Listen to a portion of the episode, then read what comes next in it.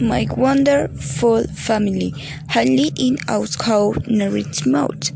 I have two brothers and one sister and is our brother's lads. My features my sexing and my mother is a nurse and big hospital. My brothers and very stark hard work are in school. My sister is a nervous girl, but she is very good.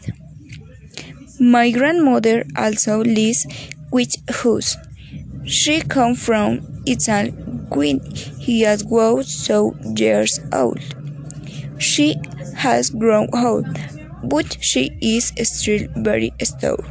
She could take this food. My family is very important so with those loans of Dixon Stoker.